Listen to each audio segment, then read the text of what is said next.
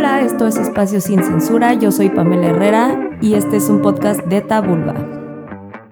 Buenos días, tardes, noches a toda la bandita morbosa que me está escuchando. Bienvenidos a un nuevo episodio de Espacio Sin Censura. Hoy estamos con la sexóloga Mónica Marujano, que nos va a hablar un poquito de lo que es la inteligencia erótica, de cómo esto nos puede ayudar como a mantener el deseo sexual independientemente de si tenemos una pareja o no, ¿no? Que es algo un poquito más personal. Primero que nada, bienvenida y muchas gracias por compartir el espacio conmigo. No, gracias por invitarme. Me han dicho puras cosas buenas cuando les dije que iba a salir contigo. Ah, Me encantaron tus podcasts, escuché ya todos. Gracias, eso me da mucho, mucho gusto. Oye, pues bueno, la verdad es que ahora sí yo estoy en super pañales con este tema. Eh, voy a parar la oreja a la par que todas las personas que van a estar escuchando. Bueno, me decías, ¿no? Ahorita antes de empezar a grabar, que antes de empezar con este tema de, de la inteligencia erótica, hablábamos un poquito de la masturbación, ¿no? Y de cómo ha sido tan tabú que lo hemos hecho como igual desde que entramos en contacto con, con esto, con esta práctica. Igual y es algo que, en lo que sí nos deberíamos de enfocar en trabajar, porque siempre la exploración puede cambiar, ¿no? Lo que pasa es que si lo vemos como lo ve un sexólogo, que es como entrenamiento para el maratón, se ve muy diferente. Es como si yo quisiera correr un maratón. Primero tengo que ir a la caminadora y después a la calle y tengo que empezar poco a poquito hasta que agarre la resistencia que yo quiero. Y no es lo mismo entrenar para un maratón que entrenar para distancias cortas y que sea lo más rápido posible. Y tienes que ver para qué es lo que quieres entrenar. Para este podcast abrí un espacio de preguntas dentro de las redes y muchas personas me decían, ¿no? Como, por ejemplo, esto que dices, ¿no? Es prepararte para la carrera. Y en ese sentido, hubo muchos testimonios o muchas preguntas en donde me, me decían como, oye, lo que me pasa es que yo cuando estoy sola o cuando estoy solo y cuando yo me toco, sí puedo llegar a este punto de clímax, pero ya que estoy en pareja, no lo puedo lograr, ¿no? Entonces, ¿por qué es importante sí ver esto como un entrenamiento, no solamente como una práctica de placer, sino como algo, pues ya de conocer tu anatomía, ¿no?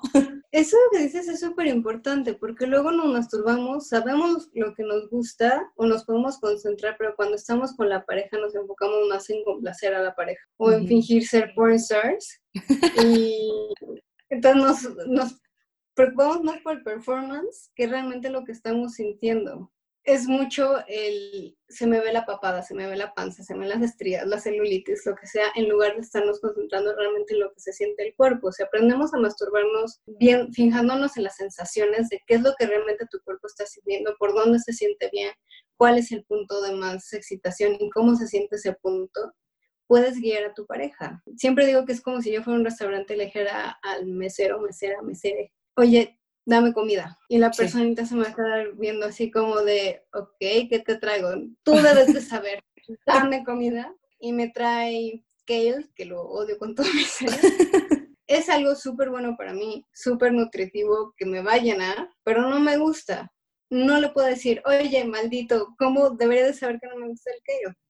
La culpa es mía por no pedir lo que quiero. Entonces, si nos fijamos en la masturbación como buscar qué es lo que nos gusta para poderlo transmitir mejor, podemos pedir las cosas con más inteligencia. Hablando de inteligencia, esto de la inteligencia erótica me pareció muy interesante. Bueno, de, lo poquito que hablamos antes de esto, se me hizo muy curioso esta, esta mentira en la que decimos como, híjole, es que cuando ya, es normal que cuando ya llevas mucho tiempo con la misma pareja, esta atracción o este deseo sexual naturalmente, entre comillas, disminuye. Y no es cierto. Entonces, ¿cómo funciona esto de la inteligencia erótica? Primero, primero, primero, saber que te gusta y aprender a llegar cuando quieres. No es más rápido, no es más lento, sino tú conocer tu cuerpo y tener el control. Y segundo, quitarte estos mitos de la cabeza, porque luego dices, es obvio y es natural y es lógico, y te lo crees tanto que tu cuerpo y tu cerebro le manda señales a tu cuerpo de, ah, sí, cierto, entonces voy a dejar de tener deseo. Y segundo es esta parte de que llegamos a un nivel de intimidad con la pareja, de conocerlo muy bien, que mata la pasión, porque el deseo es como el fuego, entre más espacio le das, más se enciende. Entre menos aire le das, más se apaga. Y lo que pasa es que no sé si has visto estas parejas que dicen, a nosotros nos gusta el sushi y nosotros queremos una casa así. Y nosotros si se vuelven una gran bola simbiótica, no te va a aprender lo que tú ya tienes y lo que tú sabes. Lo que te prende es lo extraño, lo que te causa curiosidad y lo que te causa lo que te causa morbo es lo que no conoces y lo que quieres explorar y conocer más. Entonces, darle el espacio a la pareja y empezar a darte un poquito de respiro da muchísima atracción. Soy mucho de comida, perdón, pero ¿cuál es tu comida favorita? Mi comida favorita, mm, las frutas, cualquier fruta me encanta. Ok, vamos a cambiarlo. ¿Tu comida pecaminosa favorita? Mm, las Oreo. Ok, imagínate que yo te hago desayunar, comer y cenar Oreo. Todos los días, toda la semana. Sí, me guacareo ya, en algún punto las odiaría. Te harta porque las tienes muy accesibles. Parte de lo que lo hace delicioso, te hace disfrutarlo mucho, es que no lo tienes todo el tiempo. Incluso con la fruta, que es sana, pero me, diste una opción muy diversa. es parte de la inteligencia erótica, dar diversidad. Es incluso si te doy, no sé, fresas todos los santos días, día, noche, tarde, entre comidas, te va a hartar, porque la tienes accesible, porque no le diste este aire para que se alimentara el fuego. Una forma muy fácil de dar aire es crear admiración o tener admiración por tu pareja, porque lo ves como este ser lejecitos que es capaz de hacer algo que a lo mejor tú no también. Ok, o sea, en este sentido, entonces, si estoy entendiendo bien, a este aire o este espacio al que te refieres, no necesariamente es una pausa o un parar el tener sexo con tu pareja, sino tenerlo de diferente manera o experimentar más, ¿no? Sí, es, no tenerlo a la mano, que no sea vamos a, a coger porque es viernes por la noche y toca. Uy, eso justo como que siento que le diste al clavo porque siento que es algo súper de papás, ¿no? No sé por qué tengo súper eso en la cabeza, así como que te conviertes en papá y ya agendas hasta cuándo vas a coger. Es importante agendarlo, pero con otra actitud. No es como, ay, ya ni modo, ya toca hacer la tarea. Vas a ir a un concierto cuando vas, te emociona un montón y ves que te vas a poner y planeas toda la noche y hasta te pones con música para ponerte en el humor. Ok, ok. Si planeas con ese tipo de, de añoranza y de separación, es más fácil. Que, por ejemplo, yo tengo unos pacientes que decían, no, es que es viernes por la noche, acaba las noticias, mi marido apaga la tele, pone mano derecha, chichi izquierda, tres besos en el cuello y lo hacemos. Ay, no. es la cosa, porque lo tiene en la mano, literal, nada más hace pum, mano, tres besos y ya toca. No le hace el esfuerzo, no, no tienen el espacio en el aire para hacerlo. Es muy accesible y, ni siquiera le echan ganitas, no existe ese esfuerzo, entonces el aire obviamente no está. La distancia a la que me refiero es que te cueste trabajo, que, que busques, que vayas y hagas las cosas, que hagas cosas diferentes, que realmente le eches la producción que siempre le, le has echado. Se mata la pasión no porque ya tengan mucho tiempo, sino porque ya se vieron los dos en la pijama de conejito y sienten que solo va a tocar así de casi casi nada más bajarse de ladito la pijama de conejito y se acabó. La verdad es que, no sé, siendo el, el sexo algo con lo que puedes experimentar de tantas formas, pues qué aburrido hacerlo tan chafa, porque digo, yo soy una mujer soltera de 24 años, entonces si a mí me toca toda la emoción del mundo, porque es como a huevo, ¿sabes? Pero pues esto que dices, ¿no? Tiene toda la diferencia del mundo en comparación con una pareja que ya tiene una relación más larga. Por ejemplo, tengo una duda. ¿El foreplay funciona, el roleplay, perdón, como un ejercicio de inteligencia erótica? ¿Podría ser? Sí, de hecho, hasta el foreplay, ¿eh? No, o sea, dices, tengo 24 años, a mí me sigue emocionando un montón, pero te acuerdas cuando eras adolescente y lo único que podías hacer era fajar lo emocionante que era tocar a otra persona o que te tocaran, aunque sea un poquito, cómo te prendía. Sí, claro. Esa diferencia de lo que ahorita, si ahorita te tocan es como, ajá, luego que sigue. Entonces ya no le das ese aire y esa pasión. Entonces ya te aburre el faje.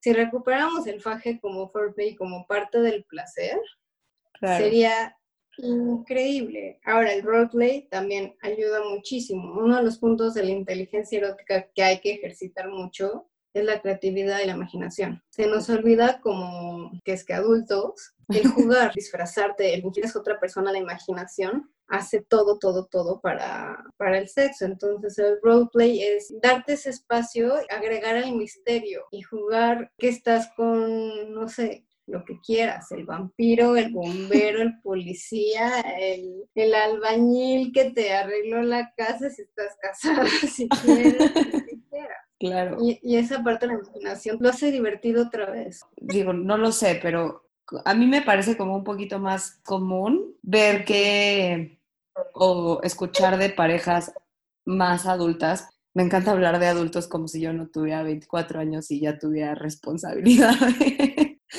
Yo tengo 32 y sigo hablando de adultos, no te preocupes. yo me niego a pensar que soy adulto o adulta, más bien, pero justo creo que dentro de, de las parejas adultas me encuentro mucho más con que hay parejas adultas yendo a sex shop que, que, parejas jóvenes. Y eso se me hace muy curioso porque ahí es cuando te das cuenta que sí existe este interés por recuperar el juego, ¿no? Porque claro. Dentro de las parejas jóvenes, por otro lado, de lo que a mí me ha tocado ver de heterosexual, ¿no? Que es desde donde yo conozco y veo y parto, pues existe esta resistencia de decir como, ¿por qué vamos a usar juguetes si yo con mi pene poderosísimo puedo hacer todo? ¿sabes? No sé si igual es parte de la inteligencia erótica el decir, estoy dispuesto a incorporar otras cosas sin que atenten contra mi potencial como pareja, porque claro que en ningún momento un juguete te va a sustituir. Sí, es que el pene poderoso tiene un ego muy frágil. Eh, pero eh, la cuestión aquí es que si lo ves como una herramienta de juego, como un extra, y ves que hay cosas que por ejemplo, los juguetes que más se venden son para mujeres y los juguetes que más se venden no tienen forma fálica. O sea, no tienen el pene venoso que todo el mundo se imagina. Entonces, cuando empiezas a ver que lo que más le gusta a una mujer es una cosa en forma de conejo o de mariposa o de pingüino, que son los que más se venden últimamente, esos tres de pingüino. Sí, el pingüino está bien padre porque succiona y te garantiza un orgasmo en cinco minutos, por ejemplo. Cuando ves que te va a echar la mano en el sexo oral, por ejemplo, el pingüino, para que no se te duerma la lengua y va a ayudar a que la mujer llegue, al primer orgasmo y ya esté calientita para la relación sexual, lo ves como otra cosa. Pero para eso tienes que ver la capacidad de ser creativo, o ser creativa o ser creative y poder ver los juguetes como una herramienta de trabajo. O sea, la creatividad y la inteligencia erótica es de las cosas que más tienes que, que usar. O sea, eso que me decías del roleplay, o por ejemplo hacer distintas posturas o hacer distintas cosas, tiene mucho que ver con la creatividad. No es lo mismo hacer sexo oral, moviendo la lengua, por ejemplo, que el más básico, que sea en forma de abecedario en el clítoris, a decir, me pregunto qué se sentirá si lo hago nada más hacia la derecha o nada más hacia la izquierda y ver la reacción de tu pareja te da mucho más y luego dices, bueno, a lo mejor si meto el pingüino y aparte meto el dedo y meto la creatividad te da todo. La masturbación en solitario luego te cansa o se te duerme la mano o te da... Sí, 100%. Síndrome sí. túnel carpiano. Sí, suscribo. ¿Cómo darse cuenta si UNE está en una situación en donde debería considerar trabajar esta inteligencia erótica, por ejemplo? Fuera de, pues obviamente ya no cogemos tanto. Me imagino que existe alguna manera como de prevenir llegar a ese punto en donde digas, híjole, pues es que nunca lo trabajé y ahora ya toca reconstruir desde cero, que igual creo que es una buena oportunidad, ¿no? Porque conoces nuevamente a la persona. Sí, y sí es oportunidad de hacer una, una cosa divertida de nuevo, pero la cuestión aquí es que si no lo ejercitas, muchas veces hasta tu propia seguridad se ve mermada y, y empiezan estas dudas de chin, seré tendré habilidades en la cama, no tendré habilidades en la cama, aburriré a mi pareja, no la aburriré. Entonces, la inteligencia erótica empieza con uno y empieza con, me estoy sintiendo una fregona, un fregón, un fregone en el sexo o en el sexo oral o en la masturbación o en lo que sea. Y eso es bien importante. Lo más importante es que te prendas, porque no sé si, o sea, lo que tiene la pornografía, por ejemplo, que prende a los demás es que la persona a la que está recibiendo el placer y están en el placer se ven muy prendidos. Y la verdad es que cuando son malos actores y lo ves fingido, ni siquiera te prende. Entonces, la forma para ser mejor en el sexo es prenderte tú contigo. Ok. Entonces, punto número uno o punto más importante, dirías tú, la seguridad para empezar, ¿no? En un emisme y decir, soy una chingonería en lo que estoy haciendo, a pesar de que puedas estar a la par recibiendo instrucción de tu pareja que es necesario para mi manera de ver las cosas, que te digan como, pues si vas bien, si no vas bien, pero independientemente de que te estén dando estas instrucciones, que tú digas, estoy segura o seguro, segure de lo que estoy haciendo y me siento bien haciendo esto, ¿no? Me está empoderando realizar esta actividad, porque si no te empodera, pues entonces, ¿para qué lo haces, no? O sea, sí, si, no te gusta o si no te prende, ¿para qué lo haces? Una cosa es estar segura, segura, segura de ti mismo, y otra cosa es ser soberbio o soberbia, soberbia. no, no, no, yo sé lo que estoy haciendo son cosas muy diferentes. Y lo que más prende es sentirte, uno, que te estás prendiendo y para eso se necesita que tú hagas tus sonidos y tú hagas movimientos donde tú te sientas sexy y te apropies de, este erotismo tuyo. Y dos, que sepas hacer las cosas hacia la otra persona y que le eches toda la creatividad con la posibilidad de que te digan, no, no, no, por ahí no, te estás pasando de, imaginativo, pero aventándose, Claro. Había una comediante que decía que ser bueno en la cama tienes que llegar con el entusiasmo de un niño de tres años, tienes que meterte toda la boca. Suscribo. Pues sí, a mí me impresiona la cantidad de veces que he escuchado, sobre todo en mujeres, decir, no sé si soy buena. Y ya va muy aparte de si están hablando de un caso en específico, de, de una pareja, no, es una pregunta que se hacen de, ¿soy capaz de ser esta persona que disfruta y se apropia de su propio erotismo, como lo dijiste? Ese es el problema, ¿no? Ahí es donde yo veo que empieza todo desde la seguridad de decir, o sea, no me tengo que ver como una supermodelo para sentirme bien conmigo. Da igual el dónde y el cuándo si tú no estás conectada, conectado, conectada contigo, ¿no? Ese es como en lo que uno tendría una, una que enfocar su atención, si estoy entendiendo bien, ¿no? Sí. Realmente las personas que se preguntan si son buenas o si no saben si son buenas, no es que no lo sean, es que lo están dejando de ser. Porque cualquier deporte, cualquier baile, cualquier cosa de ejercicio, si la haces pensando que lo estás haciendo mal, lo haces mal. ¿Estamos de acuerdo? Claro. Se ve la actitud o lo empiezo a hacer como más quedito. Sí. Y no es que lo estés haciendo mal, solo se ve incómodo. Claro, o sea, la inseguridad se transmite más que que la otra persona no disfrute, pues tú entonces estás teniendo una experiencia que solo está alimentando tu inseguridad.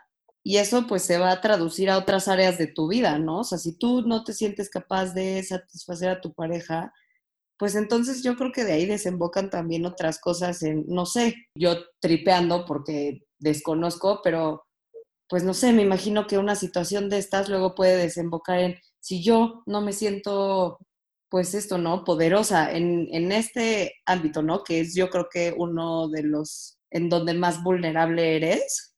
Si desde ahí, si desde mostrar tu vulnerabilidad no sientes esta seguridad, pues creo que es muy fácil que en tu relación, tanto de pareja como con las demás personas alrededor tuyo, pues sea más fácil, no sé, que te dejes pisotear, ¿no? O que te aguantes cosas o así, porque no sientes que eres capaz de apropiarte de ninguna situación que está sucediendo contigo. Sí, ni siquiera, o sea, pon tú, deja tú que te dejes pisotear, que eso es el nivel que no deseamos para nadie, Claro. Pero todo empieza con que ni siquiera, como no te sientes buena o buena o bueno, este, no te sientes con derecho a pedir. Entonces dejas de disfrutar. Y si no pides, pasa lo que te decía del mesero, que, que dices, ay, yo que le echo un montón de ganas, a pesar de que me siento súper mal conmigo, y tú que, que no me das lo que yo quería, pero porque no lo pediste. Claro. Entonces, cuando tú tienes seguridad y te disfrutas y te prendes, es, ay, le puedo pedir que me chupe, que me haga, que me bese lo que yo quiera.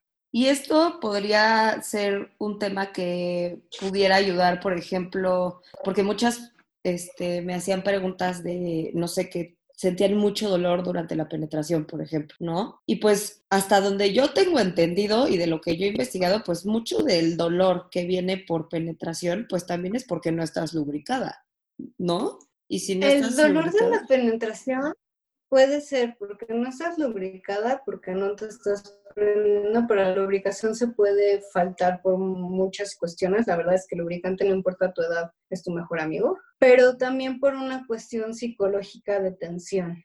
¿Por qué? Porque es un músculo. Y es un músculo que siempre está cerrado. O sea, no vamos caminando con un hoyo entre las piernas. Realmente siempre está cerrado y siempre está como apretadito pero en el momento que va a entrar algo, se supone que es muy fácil porque sí son dos pedazos separados, pero en el momento que va a entrar algo y llega nuestra inseguridad, o llega nuestro miedo, o llegan nuestras creencias de debe de doler, no me lo merezco, es pecado, me traicionó, no me siento segura.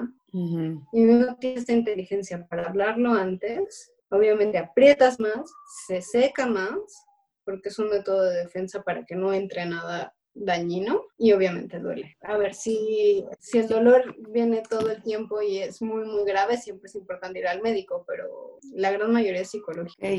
Entonces esto es súper importante, ¿no? Porque todos, todos estos dolores que están viviendo estas mujeres que me preguntaron, no es un tema de tienes que ir al ginecólogo, es un tema de, pues antes de preguntar por qué te duele, checa tú, estando en esa situación, cómo te estás sintiendo, ¿no? Porque puede que venga de ahí. Digo, siempre sin descartar que puede haber causas clínicas pero pues creo que muchas cosas vienen de la cabeza y de la mente y la mente para mí es de las cosas más poderosas que hay y si tú en tu mente estás creando cosas, realmente suceden allá afuera, ¿no? Entonces, si tú sientes miedo, pues esto que dices, digo, pensándolo de una manera igual y como súper coloquial, pero pues si tú tienes miedo, pues a tu vagina también le da miedo y se cierra. Sí, la forma más fácil de verlo es cuando tú te tensas porque sientes que vas a chocar, ¿qué parte encoges de tu cuerpo? El cuello, ¿no? Normalmente es como un...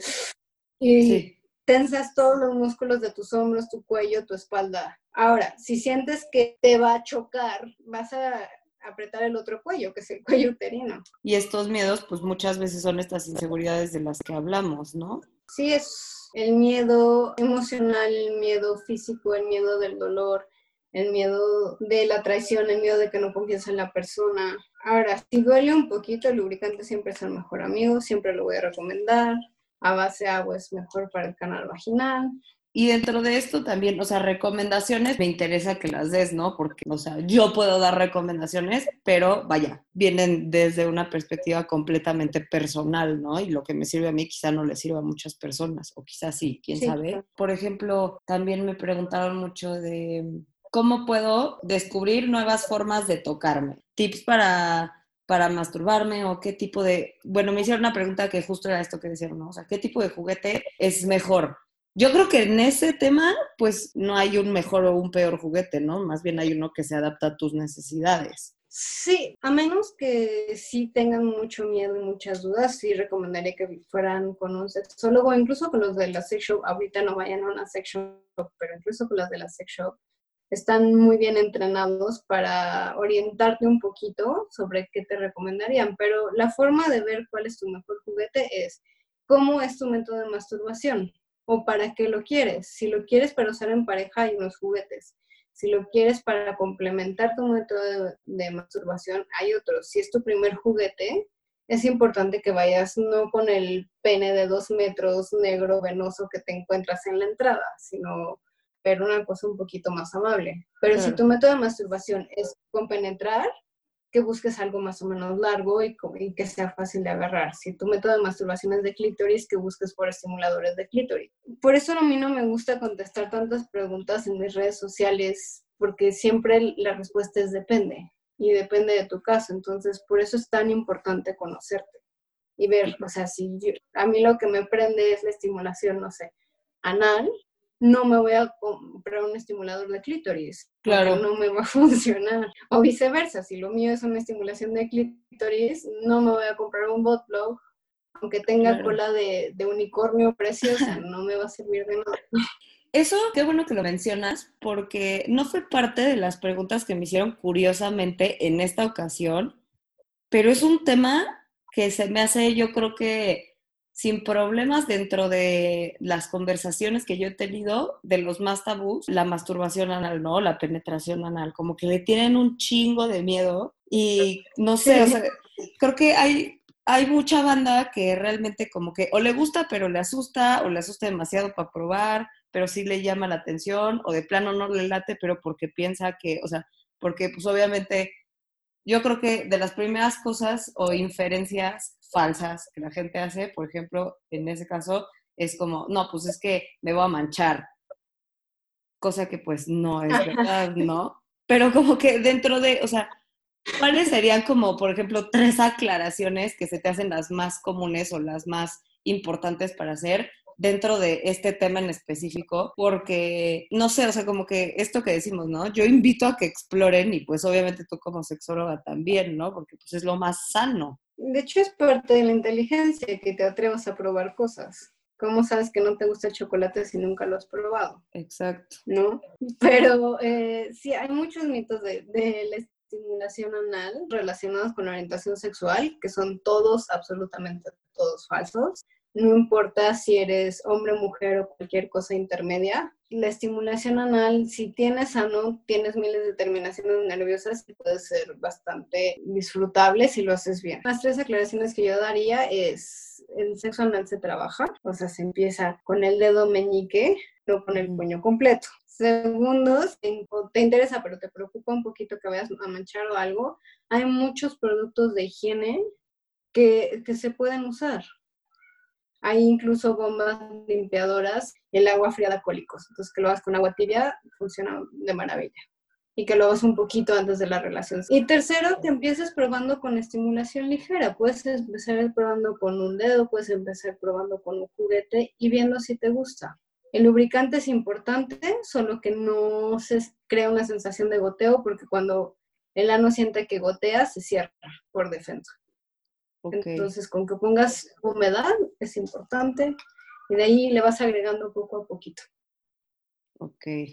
Dentro de la inteligencia erótica, ¿cómo trabajarla aparte de, de la autoexploración con uno o una, una misma? O sea, ¿cómo trabajar esta seguridad? No sé si un ejercicio que podría funcionar, se me ocurre, son tomarte las nudes, ¿no? Por ejemplo, no necesariamente las tienes que mandar, pero a mí en lo personal me han servido para trabajar esa parte de decir, ah, me puedo sentir chida, bien, tomarme una foto y de repente verla en mi celular y decir, ah, huevo, ese día me sentía que te cagas.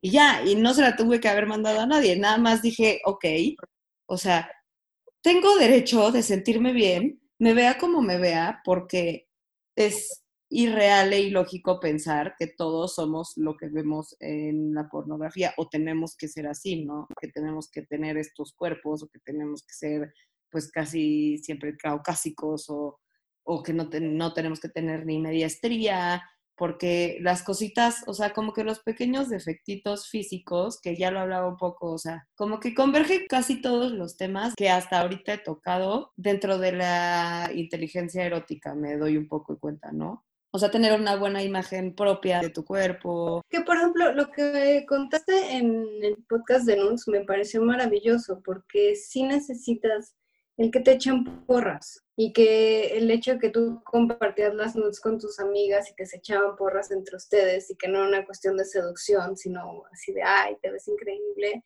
es bien bonito. Y una parte bien importante para la inteligencia erótica personal es que te, te seduzcas a ti, ¿cómo vas a vender un producto que tú no compras? Es como, si yo te dijera, ay, te voy a vender esta bolsa de hojas verdes y que tú me digas, ¿quieres una? Y te diga, ay, no, guacala, no me gusta. Sí. Entonces es, cómprate lo que estás haciendo. Entonces en esa situación es, sedúcete a ti, puede ser con un, puede ser viéndote el espejo, puede ser bailándote, puede ser fajándote, o sea, no te tienes que masturbar si no quieres, pero el hecho de que te sientas y se sienta rico y se sienta agarrable. Claro. Para que veas lo que, lo que otra persona puede sentir y que veas que, se siente padre, que es increíble, o que te veas bailando y digas, o que te sientas bailando o te sientas en una nube y te digas, ve bien desde esta perspectiva. Y esta parte de autoseducirte y comprarte lo que vendes, bien importante y a muchos se nos olvida, me incluyo en eso, no siempre es fácil mantenerlo, pero es un ejercicio constante que tienes que hacer contigo. Creo que mucho de lo que nos impide tener esta inteligencia erótica justo es como la pena de, de realizar estos ejercicios, ¿no? De ahí como, o sea, porque yo me voy a otorgar ese ratito conmigo de sentirme bien, ¿no? De sentirme como que te da pena verte en un espejo y seducirte, ¿no? O sea, ¿por qué no? Ya sabes, ¿por qué no? Decretar este tipo de cosas para que realmente después sí las puedas ver plasmadas en la actitud que tienen los demás contigo. Pero siempre lo más importante es cómo te ves tú, ¿no? O sea, la imagen propia, pues es lo más importante. Somos nuestro crítico más grande. A nivel psicológico siempre va a ser así pero ¿por qué no ser nuestro porrista más grande? Claro. Esto que decías se me hizo súper importante. Fijarte cuando estás ahí, no en lo que está pasando, sino en lo que estás sintiendo. Porque últimamente, si el objetivo es disfrutar y tener placer y el placer es algo sensorial, ¿por qué chingados te importa si tienes el pelo en la cara o no sé, o si traes los calcetines puestos y se te olvidó quitártelos, o sea, cosas así, ya sabes, que, luego, que luego pasan y sí te sacan como de, del juego, literal, te sacan la mente del juego y es como, pues no, o sea, que te importe lo que te tiene que importar en el momento que te tiene que importar. Para mí, sí ha llegado a ser difícil en ocasiones, ¿no? O sea, sí estás muy consciente de, y no sé qué, y es, es feo porque pues no disfrutas y entonces acaba no solamente ella haciendo lo que decíamos al principio, ¿no? De la relación de pareja que parece tarea, sino también tú acabas con una sensación fea de no disfruté lo que hice. Que eso pasa mucho, hay un estudio que dice que las mujeres se nos olvida que nos gusta el sexo. Y es una cuestión donde se ha comprobado que se nos olvida que nos gusta el sexo por este tipo de experiencias, porque nos acordamos más del trabajo que nos costó y de la chamba que tuvimos que hacer, más que el placer que se siente. Y es esta cuestión de que estás más en tu cabeza y más tratando de crear la imagen de la diosa sexual perfecta, cuando la verdad la pareja con la que estás es la pareja más virtuosa del mundo, tiene desnuda enfrente. Sí, pues sí. O sea, qué suertudo, ¿no? O qué suertuda o suertude.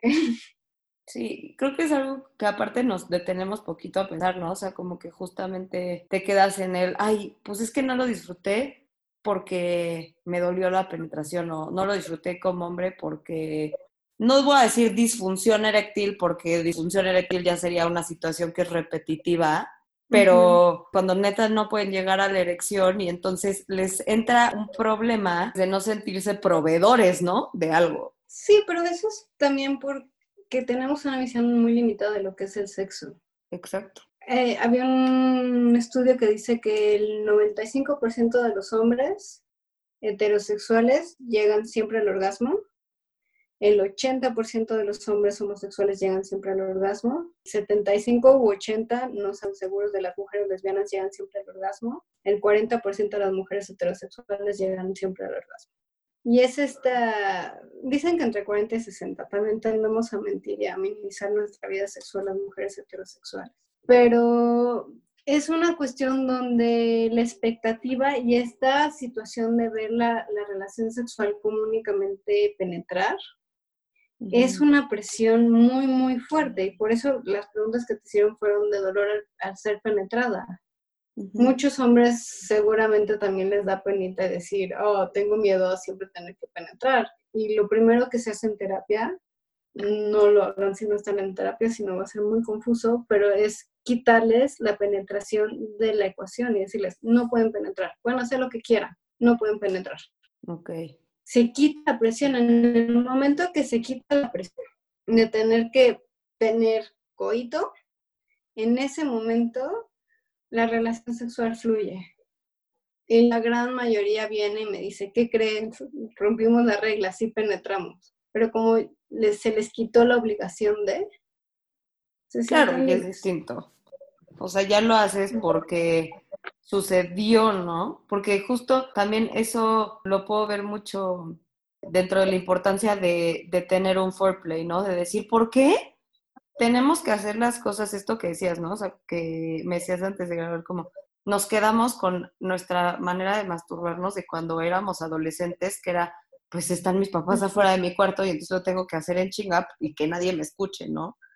Y entonces si eso se traduce ya en tu vida adulta, obviamente no vas a considerar dentro de tu dinámica tener un foreplay, que para las mujeres es importantísimo, ¿no? Porque es donde empiezan a aparecer los fluidos, como que todo se empieza a relajar y entonces ya no es un, nada más llegó y, y te penetró y ya, se acabó, ¿no? Sí, es una cuestión donde estamos acostumbrados a que como la penetración se supone que se supone que es lo importante, dejamos de ser el foreplay, o vemos el sexo oral como un trámite nada más, no disfrutamos ni darlo ni recibirlo. Este, o esta parte de que entrenamos de lo más rápido posible, que nadie se dé cuenta y no hagas expresión. Entonces luego la pareja es como voy bien, me regreso, este, te estás quedando dormido, te dio un paro, ¿qué está pasando? No? Sí, claro. Entonces, es mucho la asociación de, tengo la presión de hacerlo, hacerlo rápido, llegar al orgasmo y se acabó.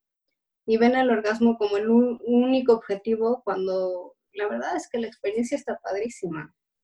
Sí, y aparte en ese sentido, o sea, por ejemplo, yo que, o, sea, últimamente pues me he dedicado a leer mucho de esto, pues por las condiciones en las que me encuentro en este momento.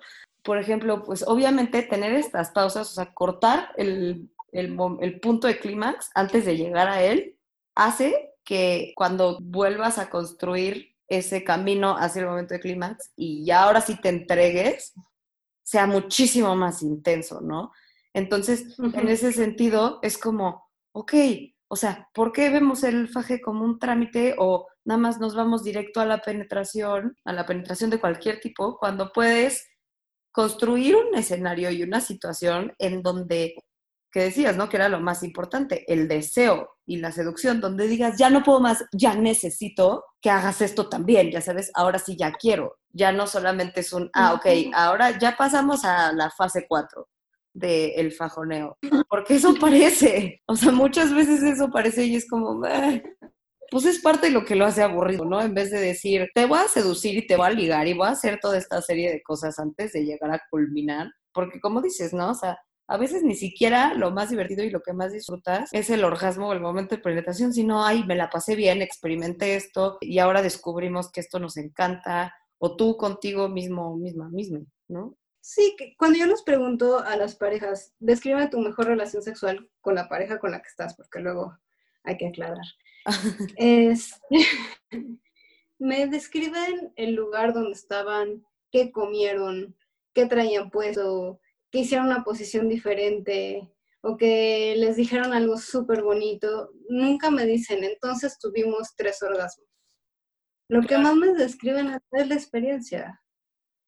Y si, no sé, tú o los que están escuchando hacen este ejercicio de, a ver, acuérdate del mejor sexo que has tenido sin compartirlo con nadie, de lo que te vas a acordar es de esos agarrones o de que te azotaron con la pared o que te mojaron o no sé, cualquier cosa. Sí, lo que te haya hecho que te playa. Claro.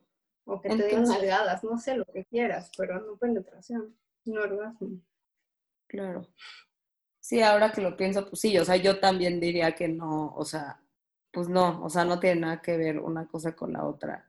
Y esa parte como que es, es importante, ¿no? Darse cuenta que, que el sexo no solamente es un acto de intercambiar fluidos ni nada, que obviamente sí compone una gran parte y todo lo que quieras, pero sino de construir experiencias y escenarios. Y cuando lo empiezas a ver así, pues ya todo es bien distinto, ¿no? Porque si dices, ah, no solamente me toca tomar mi clase de yoga que a veces me da hueva, pero la tomo porque la tomo, ¿no? Porque ya la pagué. Dices como, no, ¿sabes qué? Hoy me voy a parar y tengo todas las ganas de salirme a mi jardín, ponerme mis inciensos, ponerme mi musiquita y voy a hacer la mejor clase de yoga por mí para mí, para que cuando acabe diga, wow, qué chingón que, que, me di este ratito, ¿no? Y que no solamente hice mi yoga en, pues ahorita que estamos en cuarentena, ¿no? Que no solamente hice mi yoga en mi cuarto viendo mi pared y mi espejo y mi escritorio, sino que hice el esfuerzo de bajarme al jardín, de poner esta serie de cosas y de construir una experiencia que para mí me trajo una gratificación muchísimo más grande